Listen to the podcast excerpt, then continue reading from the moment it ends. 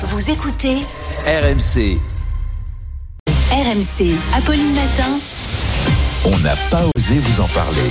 Martin Bourdin qui nous accompagne toute cette semaine. Euh, vous teniez absolument à nous parler du retour de Patrick Balkany. Ouais, oubliez la prison et la fraude fiscale. C'est dans un clip d'une chanson qu'on retrouve euh, le sourire le plus célèbre de Levallois-Perret.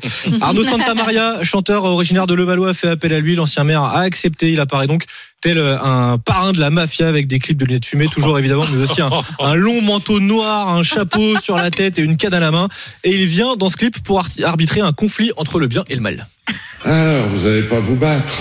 Vous croyez que la vie est blanche ou noire? Eh bien, détrompez-vous. La vie, c'est blanc et noir. Bonne journée, messieurs.